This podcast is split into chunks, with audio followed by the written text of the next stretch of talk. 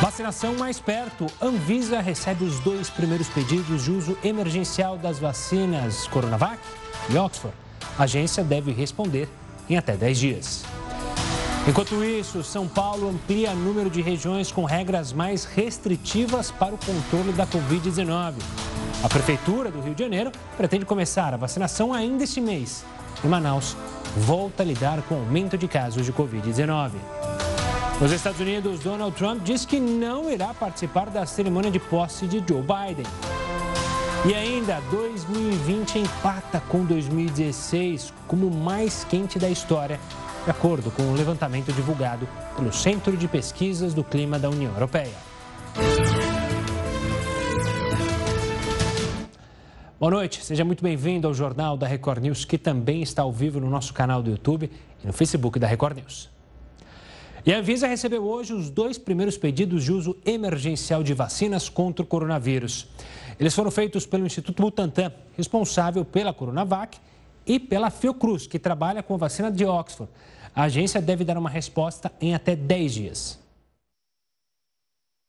Ação da eficácia da vacina Coronavac, que é de 78% para casos leves e 100% para casos graves da Covid-19, o Butantan entrou com um pedido de autorização para uso emergencial na Anvisa. O pedido foi feito logo pela manhã. O governo federal tem contrato para a compra de 100 milhões de doses dessa vacina até o fim do ano. Seguiremos integralmente o contrato estabelecido com o Ministério da Saúde no fornecimento de 46 milhões de doses até abril, ofertadas pelo Instituto Butantan.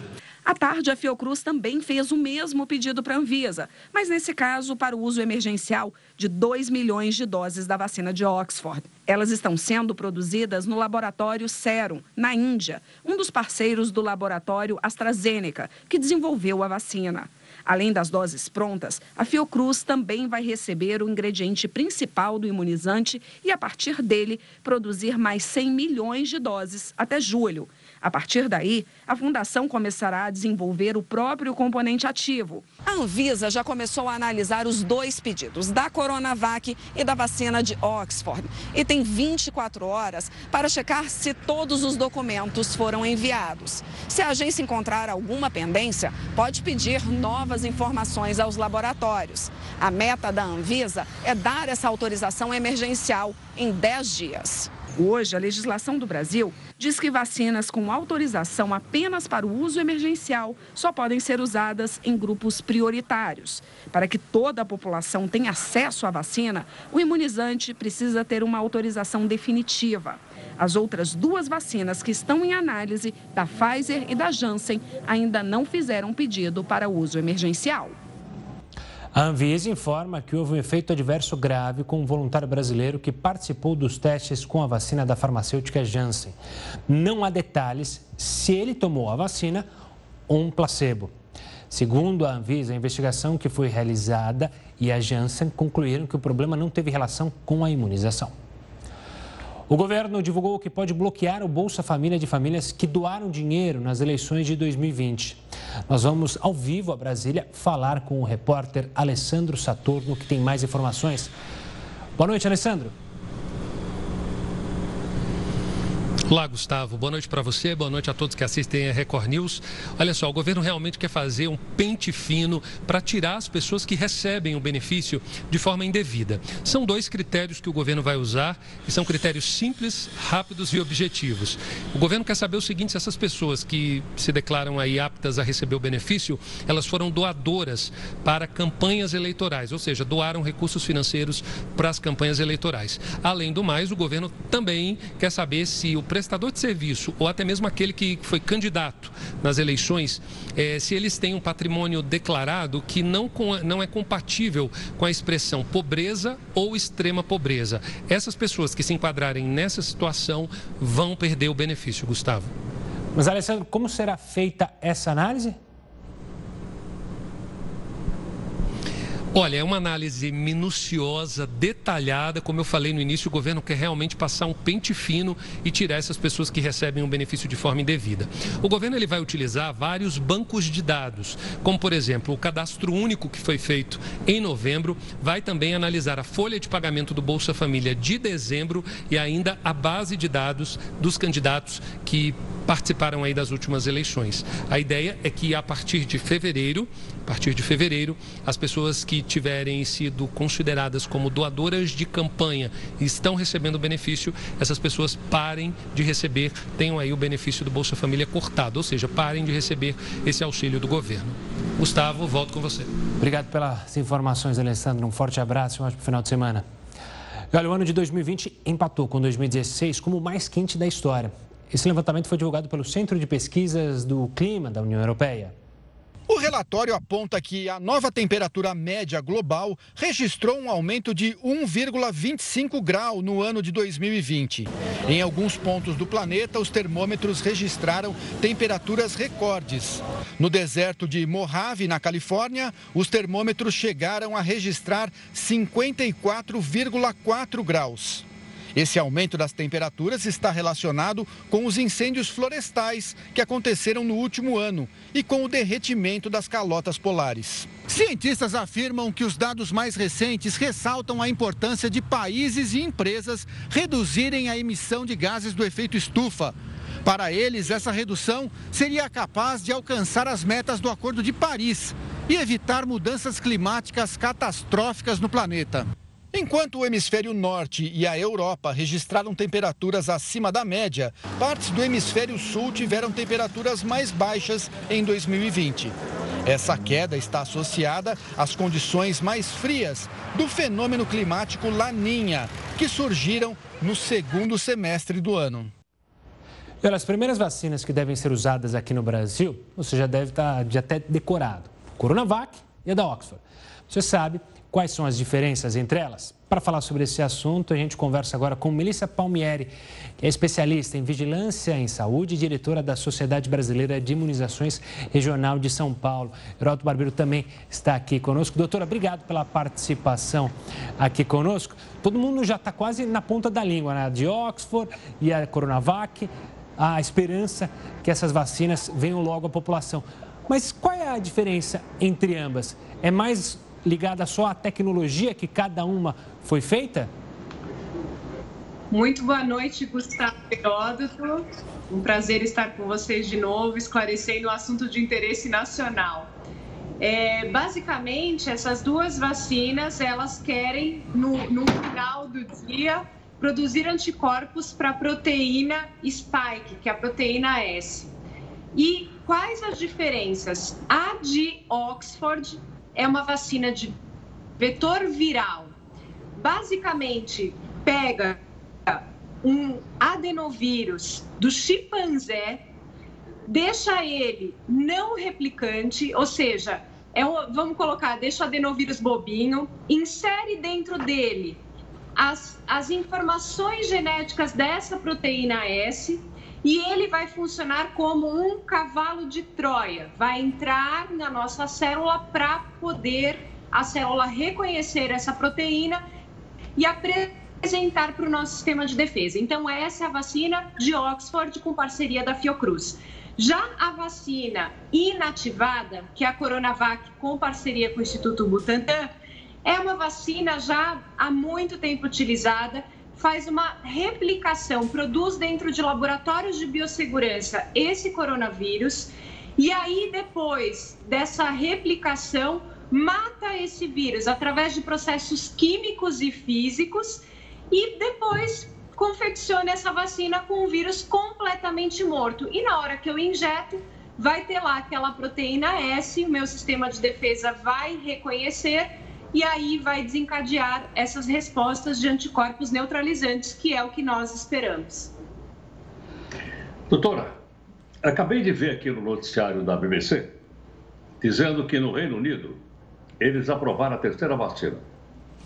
Já estavam aplicando a de Oxford, que a senhora acabou de explicar agora, uh, aplicando a da Pfizer, e agora eles liberaram a Moderna, que deve começar daqui três dias a aplicação no Reino Unido. Tenho olhado nos noticiários dos Estados Unidos e da Europa, não aparece o nome Coronavac. Eu não vejo o nome vacina Coronavac em nenhum do noticiário internacional que eu tenho aqui para falar de vacina. O que acontece? É restrito, ela não é conhecida no mundo, mais conhecida no Brasil. Por que isso? Basicamente, Heródoto, é, são estratégias das empresas, porque as vacinas que nós temos aqui, a Moderna, como você falou, a da Pfizer Biotech e a de Oxford, são vacinas produzidas nos territórios americanos e europeus. Então, eles fizeram uma, uma forma de que eles podem estar abastecendo esses mercados. O Brasil e os países latino-americanos, além de ter a opção de comprar essas vacinas, também foi atrás de outros produtores. E aí, essa tecnologia de vacina de vírus inativado é uma tecnologia muito tempo utilizada e a Coronavac, um ponto muito positivo é que ela fez os estudos em território brasileiro. Foram mais de 20, é, foram mais de 12 mil, estou falando aqui de 20 mil foi a de Oxford, mas que teve também estudo no Brasil. Então, acho que o que é muito positivo dessas vacinas é que nós temos dados brasileiros. Né? Então, é, foi uma estratégia, provavelmente, de empresa, de mercados, e aí a, a, os laboratórios asiáticos apostaram também de vender o produto e fazer uma transferência tecnológica conosco aqui no Brasil. Doutora, outra diferença, é, pelo menos que se noticia entre a vacina da Oxford e a vacina da Coronavac, é que a da Oxford poderia ser justamente apenas uma aplicação. Por que essa acabou, a, a, a de Oxford pode seguir apenas com uma aplicação e a da Coronavac teriam que ser duas doses? Existe uma explicação técnica para isso? Olha, eles ainda estão avaliando alguns dados, mas na própria Inglaterra existe uma recomendação de espaçamento. Então, são duas doses, eles vão fazer. O, o esquema ideal era momento zero, quatro semanas depois. O que a Comissão de Aconselhamento e Imunização na Inglaterra falou, até para aumentar o acesso de vacinados, é estender de quatro semanas para 12. O que nós sabemos é que uma dose, a primeira dose, a partir de 22 dias, já dá uma proteção acima de 70%, o que é interessante para você conseguir espaçar. Mas nenhum governo ainda está falando em uma dose. Já a vacina, que é uma tecnologia inativada, ela realmente foi estudada em duas doses, 0 e 14 dias. Então, para que nós tenhamos esses dados apresentados de eficácia, nós não podemos é, arriscar nesse momento de fazer coisas muito diferentes do que os estudos nos trouxeram.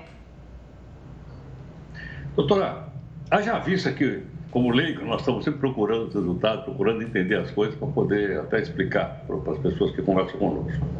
As vacinas todas me parece que têm assim uma aprovação e uma efetividade semelhante, não é igual, mas semelhante. Tá?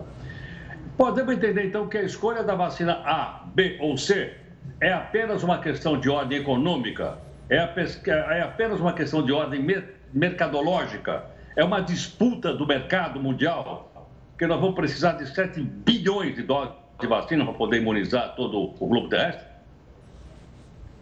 Tudo isso envolve também a questão, sim, tem uma questão comercial, né, dos laboratórios, mas, por exemplo, existe um trabalho muito também complicado por trás da aprovação dessas vacinas. Eu lembro que eu estava no Congresso Europeu e eu questionei a agência do EMEA, que é a agência de autorização, é, se eles receberiam é, as vacinas é, asiáticas, né? Porque eles estavam muito no Congresso apresentando os dados antes de aprovar. E o próprio, é, a própria autoridade sanitária do EMEA falou: olha, se as empresas nos apresentarem, nós vamos avaliar o dossiê. Então, a questão regulatória de onde vai fazer a vacina acaba sendo também uma decisão de quais mercados a empresa vai querer atuar e também uma questão de acordos com governos. Lógico que a maioria delas que tem interesse.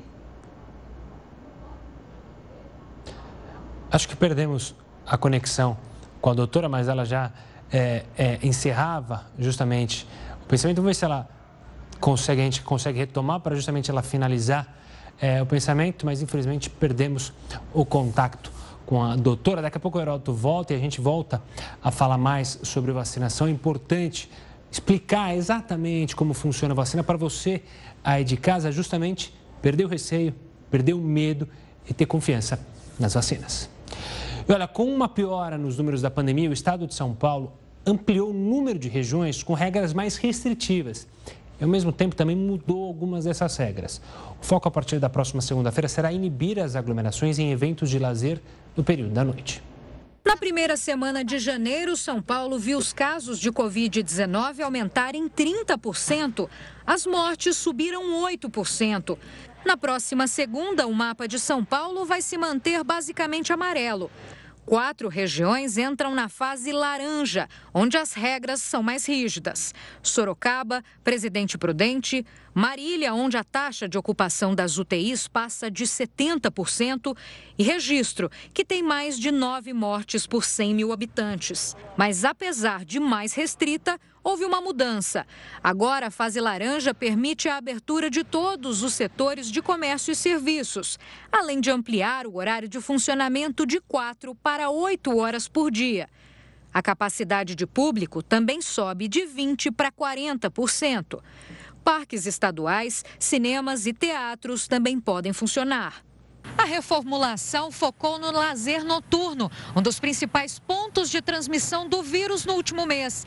Agora, tanto na fase laranja como na fase amarela, os bares só vão poder funcionar até as 8 da noite.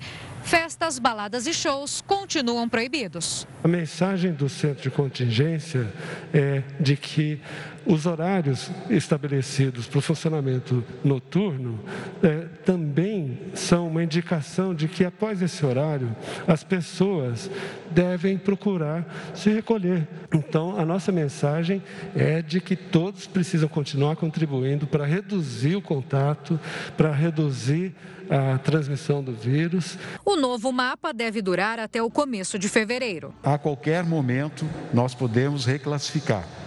Então, nós continuaremos analisando os dados das regiões, isso é feito diariamente e, se for necessário, sim, serão reclassificados. E olha, a rede social Twitter informou que a conta do presidente americano Donald Trump será suspensa de forma permanente. A empresa alega que há risco de novas publicações que incitem a violência. A conta de Trump já havia sido bloqueada temporariamente na quarta-feira, depois da invasão ao Capitólio. E por falar em presidente Donald Trump, ele disse que não vai participar da cerimônia de posse de Joe Biden. A gente explica essa história em instantes aqui no Jornal da Record News. O Jornal da Record News está de volta para falar que a Procuradoria-Geral da República e a Corregedoria-Geral do Ministério Público Federal assinaram uma portaria que regulamenta o compartilhamento de dados. A repórter Nathalie Machado tem os detalhes. Boa noite, Nathalie. Olá, Gustavo. O objetivo é dar mais agilidade às investigações. Os dados vão ser digitalizados e registrados num sistema interno. Só poderão ser compartilhados se houver um pedido formal do procurador responsável pelo documento ou então se algum outro membro do MPF quiser mais informações sobre o determinado caso. Nathalie Machado, para a Record News. E de Brasília a gente segue direto para Porto Alegre. O varejo brasileiro deve deixar de faturar quase 16 bilhões de reais com os feriados deste ano. A repórter Luiz Baene tem as informações. Oi, Gustavo, boa noite para você. Pois é, esse valor equivale a três dias de comércio completamente fechado.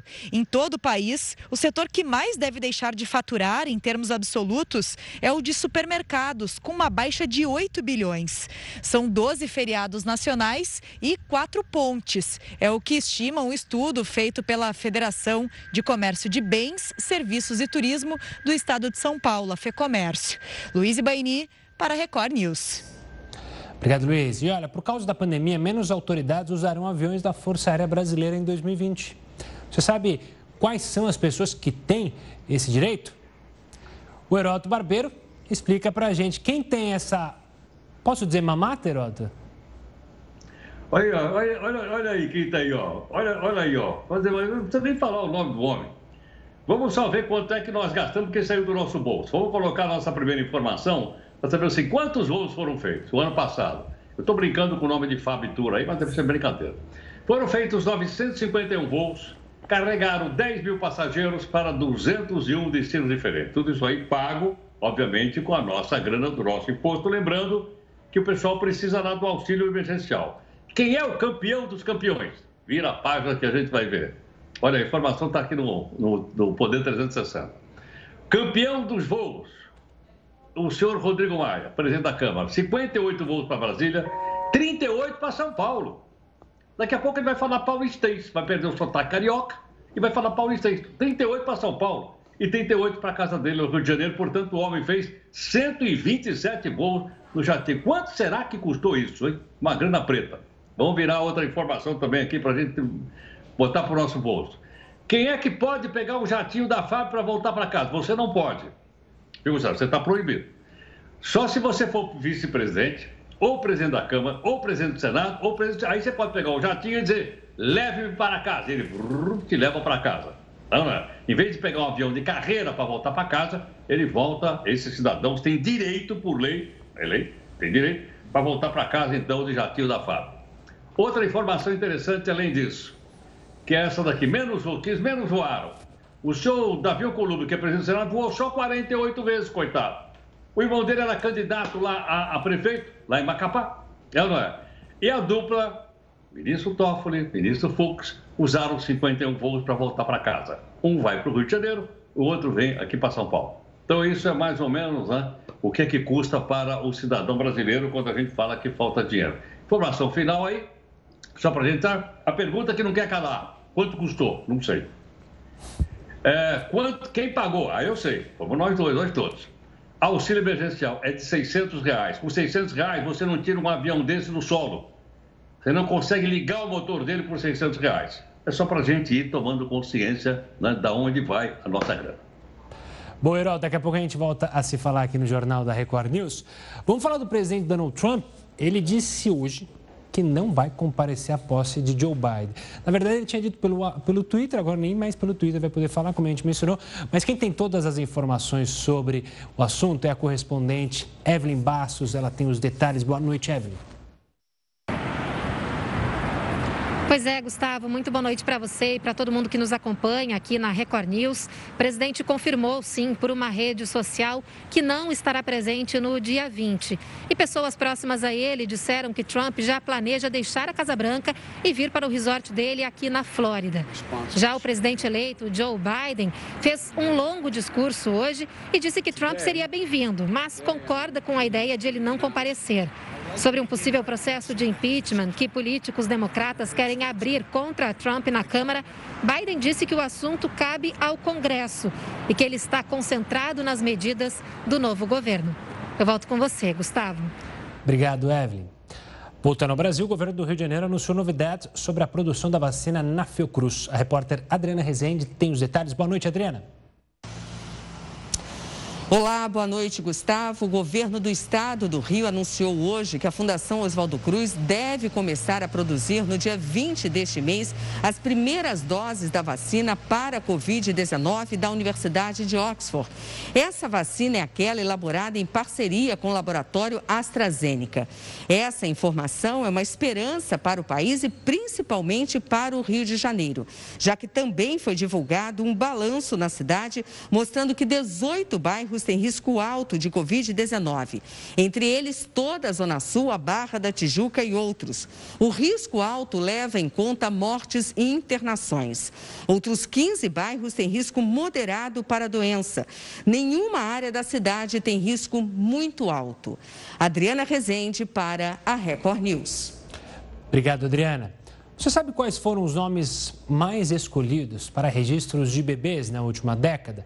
Tem algum palpite? João, Maria, Gustavo? A gente conta daqui a pouquinho, no próximo bloco, aqui no Jornal da Record News. O prefeito eleito de Goiânia, Maguito Vilela, teve uma piora no quadro de saúde. Ele segue internado desde outubro por causa de complicações da Covid-19.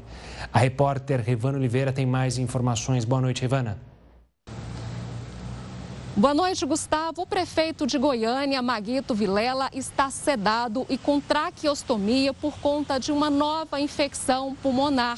Até ontem, o estado de saúde dele era considerado regular, com sedação leve. Tanto que os médicos estavam otimistas que ele pudesse passar o aniversário no próximo dia 24 em casa. Maguito Vilela, do MDB, foi eleito no segundo turno com 59% dos votos. Ele tomou posse no último dia 1 de janeiro de forma virtual. Não há previsão de alta. Revana Oliveira para a Record News.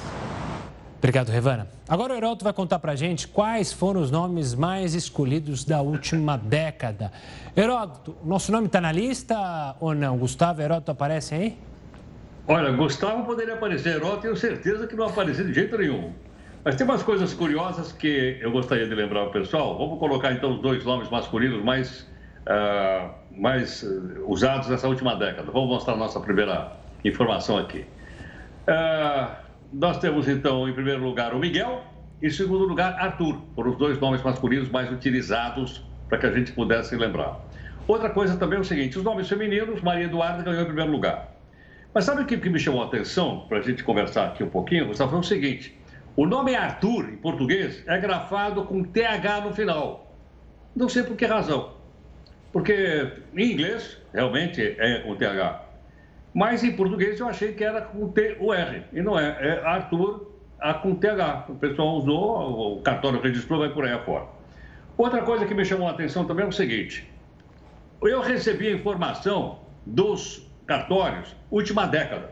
Estava escrito lá, de 2010 a 2020. Aí eu contei nos dedos, dá 11 anos. Como é que a década pode começar em 2010 e terminar em... O pessoal do cartório precisa rever isso aí. A década começa em 2011. Olha, agora está aparecendo o nomezinho dele aí. Tá? A década começa em 2011 e vai a 2020. A próxima década começa agora, 2021, e vai até 2030. Porque se o pessoal fizer, o pessoal do cartório, me mandou aqui 2010, 2020, eu contei de 11 anos. Então é uma década de 11 anos pessoal não sabe fazer essa, esse tipo de conta. Outra coisa, como por exemplo o século. O pessoal pergunta, que ano foi descoberto no Brasil? Pô, todo mundo sabe, é 1500. Que século é? Ensino na escola que é século XVI. 1500 é século XV, é o último ano do século XV. O século XVI começa em 1501, assim como o século XXI começou em 2001 e não em 2000, como alguns veículos de comunicação chegaram a divulgar na época. Então tá aí, ó. Nomes e a gente acertar, então, a questão das idades, das décadas e do século. Boa, Herói, daqui a pouco a gente volta a se falar. Agora vamos até Betim, que fica aqui na região metropolitana de Belo Horizonte, bem próximo a São Paulo. É, a população lá vai poder denunciar festas clandestinas e aglomerações. A repórter Virgínia Nalon tem as informações. Virgínia, como é que isso vai funcionar? A gente tem detalhes da Virgínia. Agora vamos até ela para ter as informações justamente sobre as festas que é, acontecem diariamente aí em vários Boa noite, locais. Gustavo. É isso mesmo. A população vai poder enviar fotos, vídeos, localização de funcionamento de festas, eventos e estabelecimentos. O prefeito da cidade anunciou a criação de duas novas linhas no WhatsApp que funcionarão como disque denúncia com atendimento 24 horas. A medida é uma tentativa de conter as festas clandestinas e as aglomerações. Virgínia Nalon para a Record News. Obrigado, Virgínia. E olha, o presidente Jair Bolsonaro enviou uma carta para o primeiro-ministro da Índia pedindo ajuda para que seja antecipada a entrega de um lote de 2 milhões de vacinas contra a Covid-19 aqui no Brasil. O imunizante é produzido pelo Serum Institute, mas foi desenvolvido pela Universidade de Oxford com parceria com a AstraZeneca. O lote é a principal aposta do governo federal para começar ainda em janeiro o programa de imunização no país. Na carta, Bolsonaro disse que, abre aspas, muito apreciaria poder contar com os bons ofícios do primeiro-ministro para antecipar o fornecimento da vacina com a possível urgência, mas sem prejudicar o programa indiano de vacinação. Fecha aspas. Agora, candidato de Bolsonaro à presidência da Câmara, Arthur Lira, falou, falou perdão, sobre os apoios que vem recebendo. O repórter Yuri Ascar conversou com exclusividade com o deputado. Vamos ouvir. Nós que representamos uma candidatura feita por deputados, com a união de vários partidos, que nasceu do fruto de muito trabalho ao longo desses dois anos, uma campanha absolutamente natural, uma consolidação de um nome de maneira bem construída. Os partidos que nos apoiam têm muita identificação ideológica, têm muita identificação de posicionamentos, os nossos deputados pensam igual e isso nos fortalece. O outro, apesar de que o único bloco até hoje, eu lancei a minha candidatura primeiro e protocolei o meu bloco primeiro. Algumas adesões ainda vão vir, como o PTB, esse final de semana, eu espero solidariedade, tudo certo semana que vem, quando vai se reunir o seu diretório. E o outro bloco, sequer foram ouvidos os deputados. Alguns líderes assinaram individualmente, sem ouvir as suas bancadas. E nós temos um caso prático aí do PSL, que 32 deputados subscreveram uma lista e apresentaram à mesa da Câmara, aderindo ao nosso bloco. Ou seja, o que era maior ontem vira menor hoje. E será muito menor, não tenho dúvidas, até o dia 1 de fevereiro, quando vários partidos ainda terão a oportunidade de ouvir as suas bancadas e quando ouvirem seus deputados, eles terão uma surpresa, porque os deputados na Câmara conhecem os seus pares. A minha candidatura não é fruto de ninguém, não carece de apoio de ninguém que não sejam os meus pares. A Câmara dos Deputados não pode e não terá dono nunca. Aquilo é uma casa do povo, que eventualmente de quatro em quatro anos se renova e de dois em dois um presidente assume para conduzir com imparcialidade o processo legislativo. É isso que eu vou fazer, é isso que dá confiança quando eu olho no olho de cada parlamentar por onde eu ando nesse país e naquele plenário, que eles sabem que eu faço acordo e cumpro, que eu dou a palavra e honro, o que pode ser feito será e que eu não tenho nenhuma dificuldade em pautar qualquer assunto que esteja amadurecido na sociedade e com maioria no plenário e no colégio de líderes. Nós temos certeza de que a vacina começará a ser aplicada em janeiro no povo do Brasil. Temos certeza disso. Pelas conversas, pelas tratativas, pelos acordos, pela compra de vacina já em, algumas, em alguns países. Teve um encontro rápido com o presidente Jair Bolsonaro. O assunto foi exatamente a vacinação dos brasileiros? Claro, o presidente ele ele está preocupado com o assunto. Já me disse diversas vezes que qualquer vacina homologada e certificada na Anvisa, o governo está preparado para comprar. E a nossa preocupação é justamente essa. Nós não podemos fazer desse assunto nenhum tipo de cavalo de batalha de que lado for.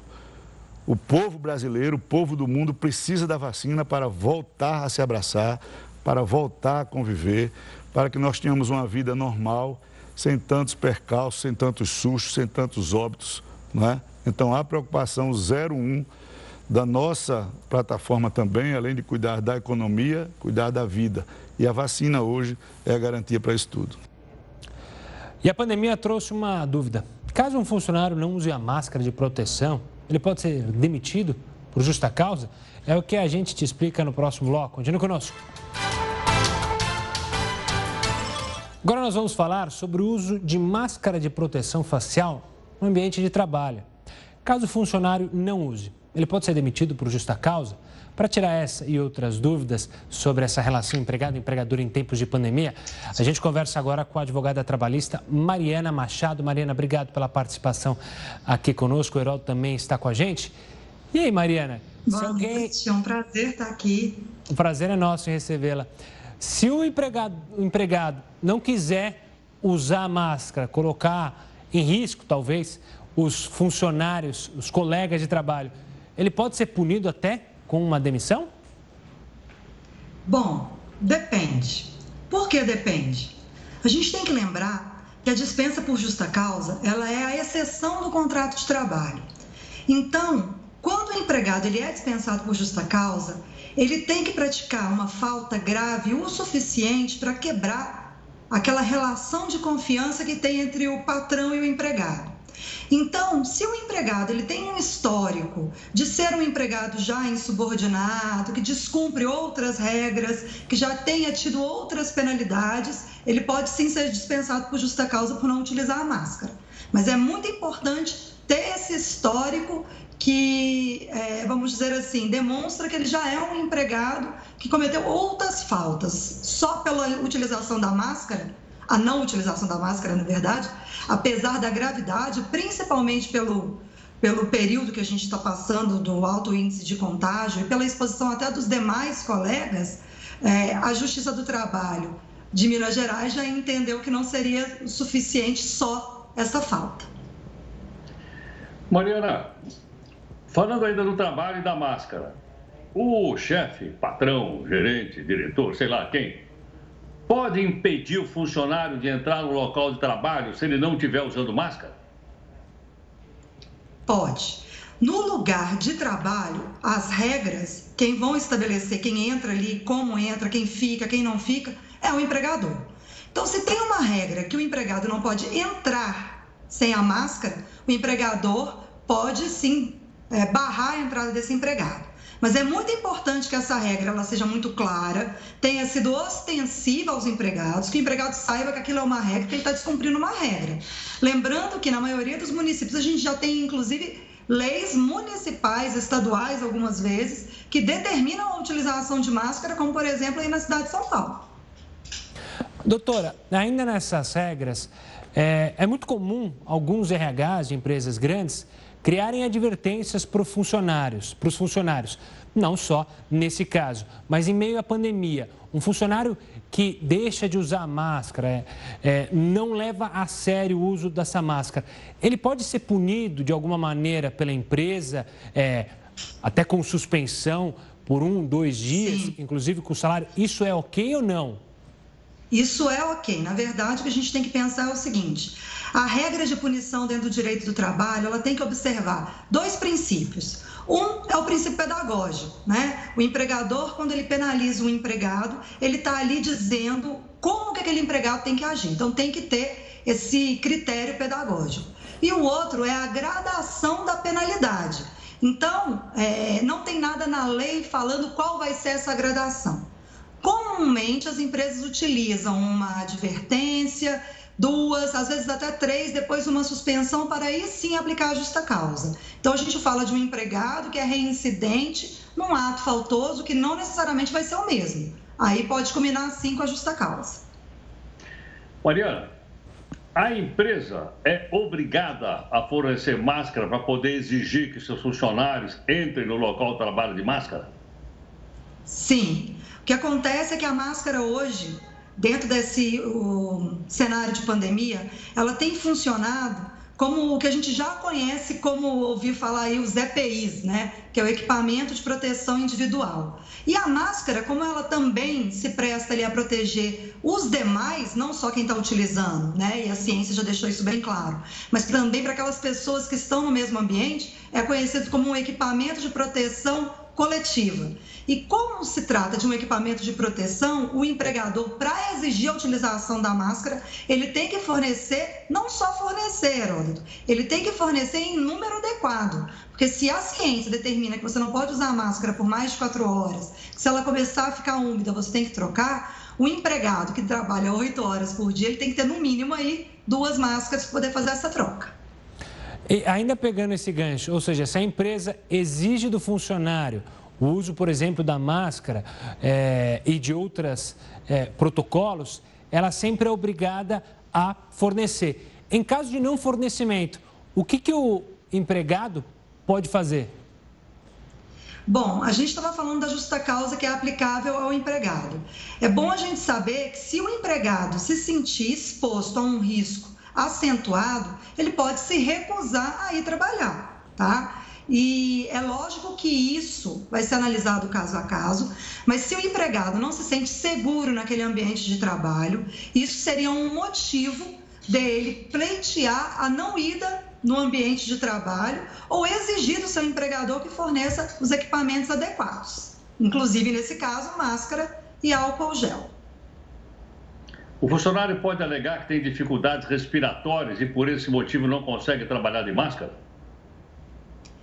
Poder ele pode. Só que a gente tem que lembrar é que qualquer as, as empresas elas têm que seguir, elas têm que ter um médico do trabalho. Ainda que não seja o médico da empresa, ela tem sempre um convênio ou um contrato com uma clínica médica de saúde ocupacional. Então, se o empregado, porventura, arguir qualquer tipo de dificuldade médica para a utilização da máscara e comprovar isso mediante uma declaração médica ou um atestado, isso vai passar pelo médico da empresa e se o médico da empresa entender que sim, é, aquela queixa ela tem ali um, um, um lastro médico, esse empregado ele vai poder ou ser afastado, no caso de não ser possível desenvolver a atividade dele à distância, ou ele vai ser ou vai trabalhar à distância.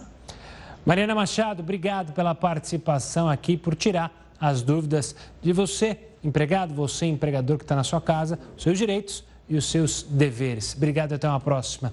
Mariana, olha, vamos falar do vice-presidente Hamilton Mourão, é, porque ele está justamente se recuperando da Covid-19.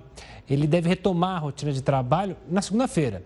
Mais cedo, numa rede social, Mourão se solidarizou com todas as mortes por coronavírus e disse se tratarem de perdas irreparáveis. Mudando de assunto, a produção industrial brasileira teve a sétima alta mensal seguida em novembro, isso em relação ao mês anterior. A recuperação surpreendeu os analistas do setor.